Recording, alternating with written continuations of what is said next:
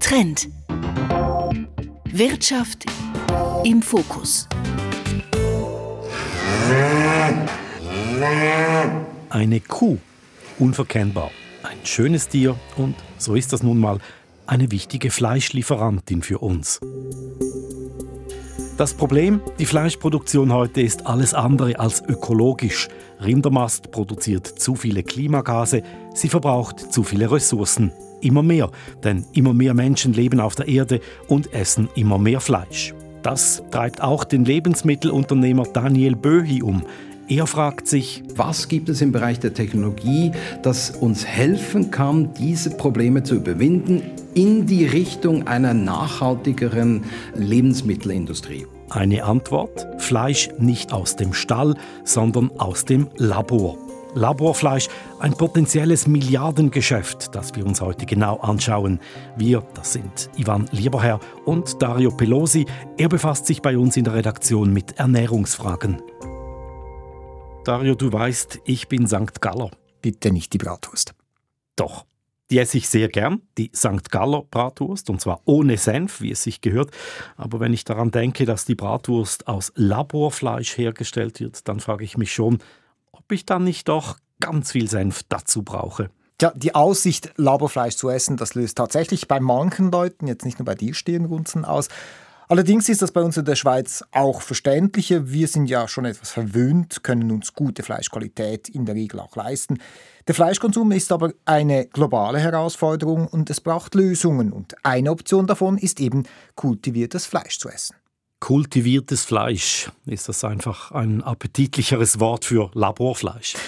Tatsächlich, die Branche sucht schon länger nach einem Namen für diese Art Fleisch. Laborfleisch, das tönt eher nach Chemiefabrik, das passt nicht wirklich. Und der Kompromiss ist derzeit kultiviertes Fleisch. Egal wie es heißt, es ist schon echtes Fleisch. Vereinfacht gesagt, das sind Fleischzellen, also Muskel- und Fettzellen, die nicht in einem lebenden Tier heranwachsen, sondern in einem Gerät, in einem Bioreaktor und du hast dir einen solchen Bioreaktor angeschaut.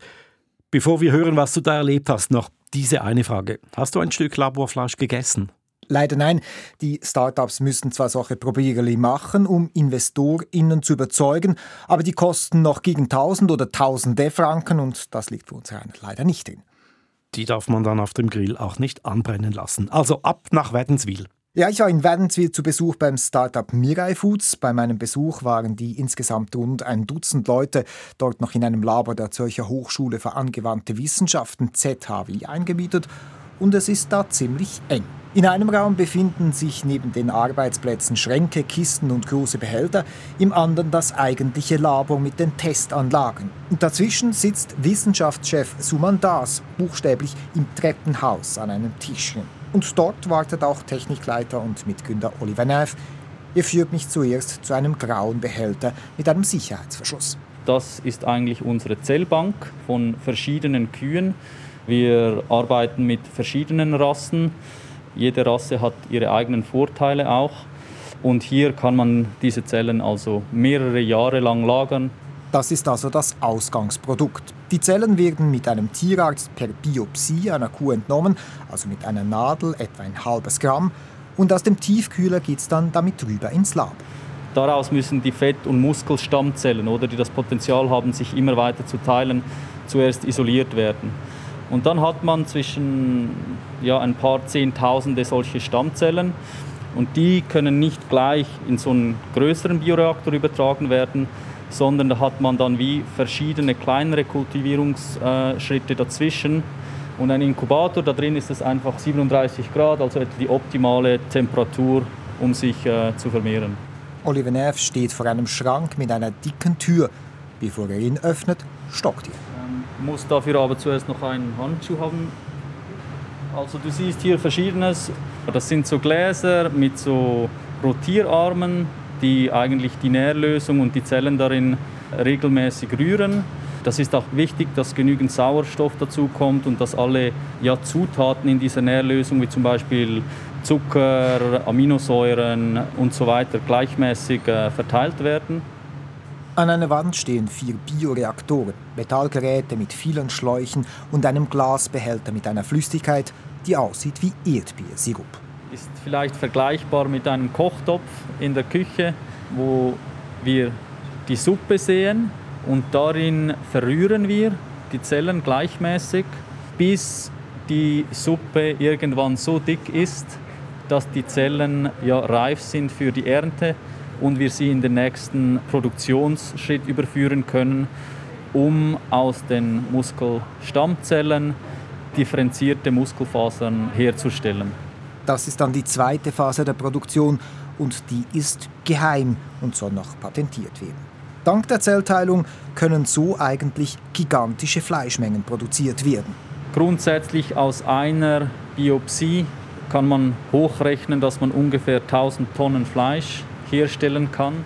Doch die Großproduktion birgt noch einige Herausforderungen in sich. Vorerst forscht Mirai Foods noch an den Rezepturen. Also wir können in dieser Suppe die Zutaten so kontrollieren, dass wir am Schluss Fleisch herstellen, das besser ist als herkömmliches Fleisch. Also vielleicht mit mehr Proteinen, mit weniger gesättigten Fettsäuren. Und ich glaube, das ist ein Aspekt, der diesen Herstellungsprozess extrem interessant macht.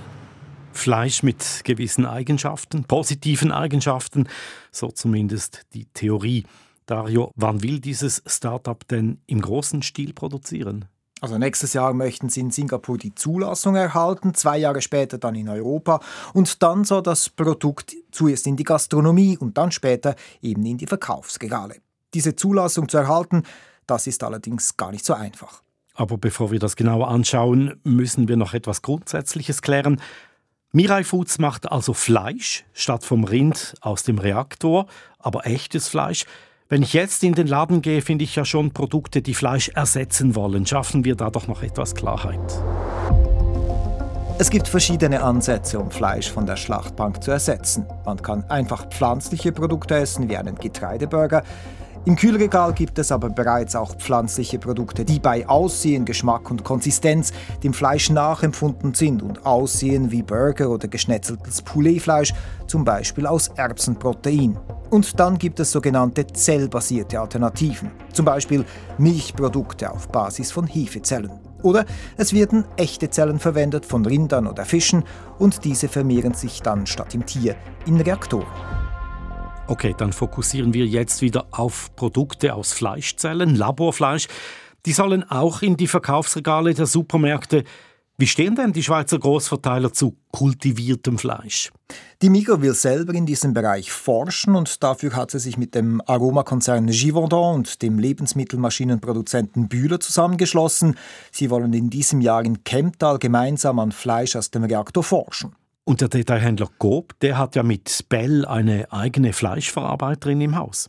Ja, Bell forscht nicht selber, aber ist seit mehreren Jahren am Pionier Mosamit in den Niederlanden beteiligt. Mosamit hatte 2014 als erste einen Hamburger Patty aus dem Labor zum Verkosten serviert. Die Entwicklung, die sei interessant, sagt David Elia von Bell, aber es sei langwierig. Man war sicher zu Beginn etwas euphorischer, was die Zeitachse betraf es ist doch nicht so einfach, äh, wie man sich das vielleicht gedacht hat. Und als Grund nennt er zwei Herausforderungen. Einerseits der Schritt vom Labor, wo ein paar Kilo Fleisch produziert werden, zu einer industriellen Produktion für mehrere Tonnen. Und auch bei Mirai Foods ist das ja noch ein Ding, das sie lösen müssen. Und als zweiten Punkt nennt er die Zulassung. Was ist da genau das Problem? Das Problem ist, dass es sich bei kultiviertem Fleisch um sogenannten Novel Food handelt, also neuartige Lebensmittel. Die Zellen sind also nicht in einem Rind gewachsen, sondern eben in einem Labor oder einer Fabrikanlage. Und hierfür braucht es gesetzliche Regelungen, zum Beispiel in der EU. David Elia kennt den Prozess von Mosamit her. Der Zulassungsprozess von solchem Novel Food ist klar geregelt und äh, hat auch eine äh, basisdemokratische Komponente, dass auch die EU-Staaten entsprechend das einbewilligen müssen. Und deswegen ist auch der politische Prozess da notwendig, der natürlich schwierig ist abzuschätzen, wie sich der entwickelt. Konkret heißt das, ein Land, das zum Beispiel stark auf Tierhaltung setzt, hat allenfalls wenig Freude an kultiviertem Fleisch und könnte sich gegen eine Bewilligung wehren. Ja, und wann kommt denn dieser Burger in die Restaurants oder in die Läden? Er soll noch in diesem Jahr soll die Bewilligung bei der EU beantragt werden, sagt David Elia.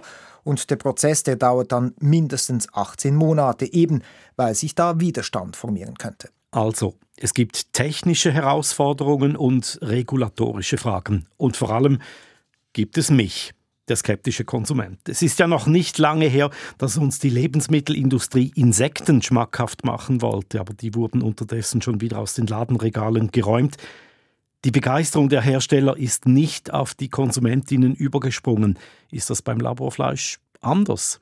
Ja, also mit dieser Skeptis dürftest du nicht allein sein. Das sieht auch Daniel Böi als große Herausforderung. Er ist Lebensmittelunternehmer und hat viele Jahre in großen Lebensmittelkonzernen gearbeitet. Er weiß also, wie Lebensmittel verkauft werden. Wir müssen ein Produkt schaffen, das genau gleich schmeckt wie Fleisch, weil es ja genau das gleiche ist. Es ist einfach nicht in einem Tier als Bioreaktor, sondern in einem technischen Bioreaktor entstanden und es kostet gleich viel.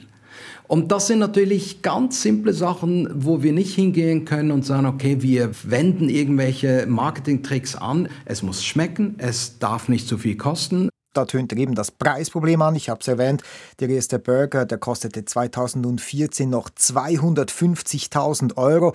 Und mit der Menge und den optimierten Produktionen sollte natürlich der Preis dann sinken. Und sonst hat nämlich dieses kultivierte Fleisch am Markt gar keine Chance. Singapur, das Stichwort ist vorher bereits einmal gefallen. Startups wollen ihre Produkte dort lancieren. Wieso das? Ist das mit der Bewilligung einfacher oder akzeptieren die Menschen dort solche Produkte eher? Es scheint beides der Fall zu sein. In Singapur gibt es das Startup Shiok Meats. Chefin da ist die Stammzellenforscherin Sandhya Sriram und sie will nächstes Jahr aus Zellen kultivierte Meeresfrüchte auf den Markt bringen. Die Regierung die sei sehr daran interessiert, solche alternativen Produkte zu fördern. Grund dafür seien der akute Platzmangel im kleinen Stadtstaat. Da leben ja sechs Millionen Menschen und 90 Prozent der Lebensmittel, die müssen importiert werden. They started a food mandate der Staat startete ein Programm, das die eigene Lebensmittelproduktion bis 2030 von 10 auf 30 Prozent erhöhen soll. Möglich machen sollen das Projekte mit vertikaler Landwirtschaft, pflanzenbasiertem Fleisch oder kultiviertem Fleisch, Hightech-Produktion.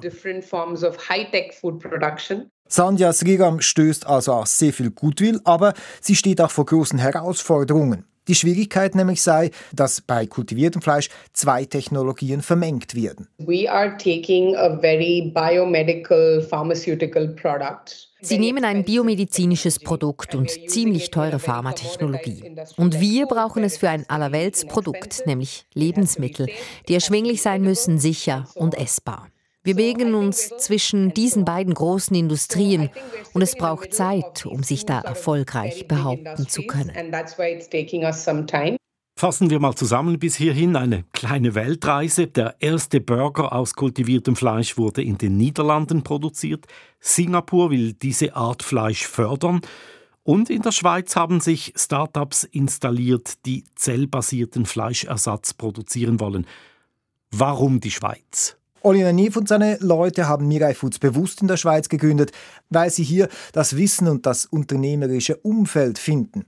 Sandhya Srigam von Shiok Meats, sie sieht die Schweiz vor allem als idealen Testmarkt für neue Produkte in Europa. Denn verschiedene Alternativprodukte, die hätten sich bei uns schon etabliert. I was just mind blown when I walked into Coop or Migros and I saw all of these plant-based options that were there and they were kept right next to the traditional meats. Sie sei erstaunt gewesen zu sehen, dass Fleischalternativen bei den Schweizer Großverteilern gleich neben dem Fleisch ihren Platz gefunden hätten.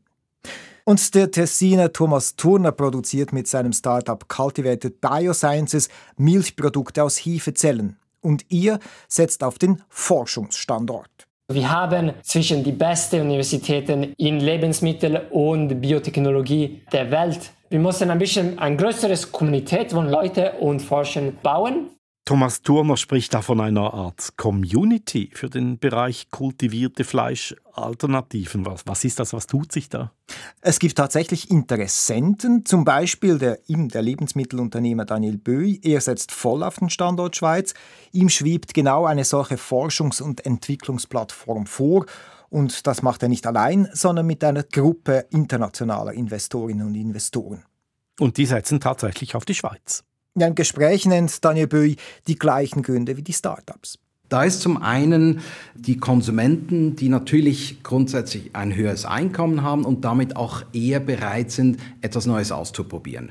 Konsumenten, die bereit sind für äh, Tierwohl, für Nachhaltigkeit und so weiter Geld auszugeben. Das erlaubt es diesen Unternehmungen zu einem etwas höheren Preis in den Markt zu kommen und damit auszutesten. Das Zweite ist, dass die Schweiz natürlich unglaublich viel Know-how hat in diesem Bereich. Nicht nur von einer ETH, IPFL, ZHW, aber auch aus der Industrie. Ich meine, die Lebensmittelindustrie als solches ist für die Schweiz enorm wichtig aber auch Industrien, die in Zukunft vermehrt in diesen Bereich hineinspielen werden, wie die pharmazeutische Industrie. Für wen soll diese Plattform sein? Das können Startups sein. Das können Firmen, die bereits ein Produkt haben, aber jetzt wirklich äh, Größenordnungen machen möchten, wo sie dann nicht nur ein paar Kilogramm, sondern dann wirklich in größerem Stile produzieren möchten. Das können aber auch mittelständische Unternehmen sein, die keine eigene Forschung haben, aber auch große Unternehmen, die Sachen ausprobieren möchten. Und wie muss ich mir das vorstellen? Auf der einen Seite ein Netzwerk, das da entstehen soll, und auf der anderen Seite eine physische Fabrik mit Bioreaktoren. Das ist ein Standort, wo eigentlich das Kompetenz um das Thema Skalierung von zellbasierten Lebensmitteln entstehen soll. Da wird es natürlich die industriellen Voraussetzungen haben, da wird es aber auch die wissenschaftlichen Voraussetzungen haben, da wird es natürlich Platz geben für Start-up, für Scale-up. Wenn es darum geht, neue Industrien zu entwickeln, braucht es primär mal Zusammenarbeit. Und die Fähigkeit von ganz unterschiedlichen Leuten, Interessengruppen zusammenzukommen, um eigentlich ein gemeinsames Ziel zu erreichen, führt dazu, dass wenn diese Beziehungen gut laufen, solche neue Produkte viel schneller entwickelt werden, viel schneller herausgefunden wird, was eigentlich Sinn macht. Und wir sind der Meinung, dass wenn man so ein bisschen anschaut, wie es im Moment mit der ganzen Klimaerwärmung und all diesen Problemen läuft, dass wir eigentlich nicht sehr viel Zeit haben, um hier die klassische Art und Weise der Produktentwicklung, jeder für sich und mein Know-how für mich, sondern hier geht es jetzt darum, wirklich alles auf den Tisch zu legen, zusammenzuarbeiten, Voraussetzungen zu schaffen, dass eigentlich die Unternehmungen tatsächlich dann in ihren unterschiedlichen Bereichen wirklich einen Impact machen können. Aber die Schweiz zwischen Bodensee und Genfersee hat die Möglichkeit, so etwas auf die Beine zu stellen, das wirklich internationale Ausstrahlung haben kann. Und ist schon klar, wo zwischen Bodensee und Genfersee diese Plattform zu stehen kommen soll? Es gibt einen Standort, den wir favorisieren, aber den kann ich jetzt im Moment nicht deklarieren. Aber es ist ein Standort, wo die alte und die neue Welt zusammenkommen soll. Und zwar aus einem ganz spezifischen Grund. Neue Technologien brauchen die alten Technologien, um zu verstehen, wie man etwas wirklich groß macht. Die Vision des Lebensmittelunternehmers Daniel Böhi. Produkte aus kultiviertem Fleisch sollen also nächstens erhältlich sein und das Ziel ist ja, die Produktion von Fleisch ganz generell zu verändern. Kann man das auch etwas konkreter haben? Sandhya Sriram von Shiok Meats hat da ganz präzise Zielangaben, wie das Angebot in 20 Jahren sein wird. 40 to 45% plant-based meats, 40 to 45% cultivated meats, and a, a small 5 to 10% traditional meat. Also 40 bis 45 Prozent pflanzlicher Fleischersatz, ebenso viel kultiviertes Fleisch und Fisch und nur noch knapp 10 Prozent Fleisch von der Schlachtbank. Und auf ähnliche Zahlen kommt auch Mirai Foods. Ich habe dann noch das Global Food Institute in Belgien um eine Einschätzung gebeten. Das ist quasi eine Interessensvertretung für die alternative Fleischwirtschaft. Und sie gehen davon aus, dass schon in gut zehn Jahren 20 Prozent des Fleisches aus dem Reaktor kommt. Und wenn man das in Zahlen anschaut, der Fleischmarkt weltweit ist rund eine Billion Franken schwer und wächst steil. Und dann reden wir da von einem riesigen Marktpotenzial, von dem die Branche da ausgeht. 20 Prozent des Fleisches aus dem Reaktor und das schon in gut zehn Jahren. Ist das realistisch? Wir haben vorher ja gehört, äh, welche Probleme es gibt mit Zertifizierungen und Skalierungen und so weiter. Investor Daniel Böh ist wegen dieser Bedenken etwas zurückhaltender. Ich denke nicht, dass es realistisch ist, so schnell eine Veränderung zu bekommen. Aber es ist eigentlich irrelevant, die Diskussion, ob es jetzt in 20, 30, 50 Jahren stattfindet. im Kern haben Shiok Meat und, und Mirai Food und all diese äh, Startups, die in diesem Bereich tätig sind, alle recht. Und das sehen scheinbar verschiedene InvestorInnen so. Äh, das vorher erwähnte Good Food Institute schreibt, dass allein 2021 gegen eine Milliarde Dollar in die Branche investiert worden sind.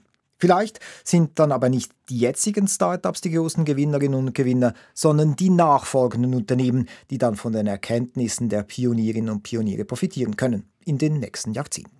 Fleisch aus dem Labor, das könnte unsere Lebensmittelindustrie in den nächsten Jahrzehnten revolutionieren. Vielen Dank, Dario Pelosi, für diese Einblicke in eine Branche, die eben erst am Entstehen ist. Trend, wir haben die Wirtschaft im Fokus jede Woche. Bis zum nächsten Mal, sagt Ivan Lieberherr.